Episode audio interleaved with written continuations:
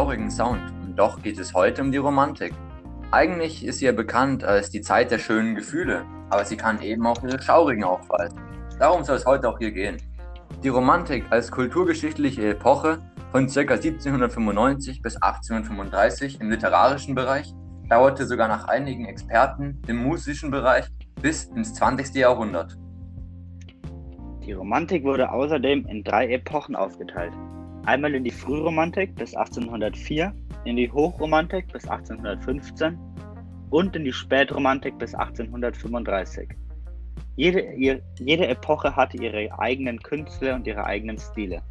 Einer der bekanntesten Künstler der Frühromantik war zum Beispiel Ludwig van Beethoven, in der Hochromantik Robert Schumann und Franz Schubert prägte vor allem die Spätromantik. Über ihn werden wir später noch einiges mehr hören.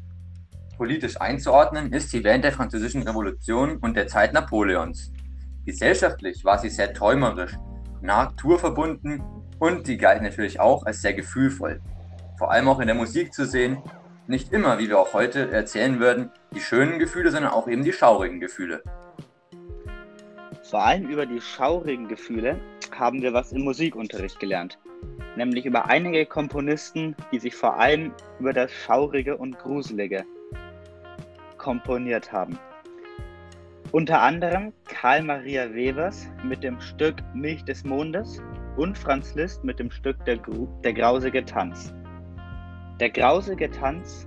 Warte, du hast noch Franz Schubert vergessen. Er ist meiner Meinung nach auch ein sehr, sehr wichtiger Komponist in der Romantik. Vor allem sein Stück Der Erlkönig, bisher erschienen in Wien 1821, prägt die Romantik meiner Meinung nach sehr und vor allem auch die schwarze Romantik.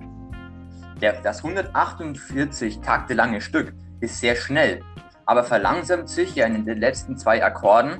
Musi äh, Im musischen äh, Bereich nennt man das ja, glaube ich, Andante, was so was wie die Verlangsamung bedeuten soll. Das soll in dem Fall im Erlkönig so den Tod des Kindes darstellen. Das Kind, das dauernd hinten am Pferd mit dem Tod ringt. Während den schnellen Takten ringt es mit dem Tod und dann werden die Takte langsamer und es stirbt. Ja, vor allem der Text, aber auch die Melodie sorgen bei mir vor allem für Gänsehaut.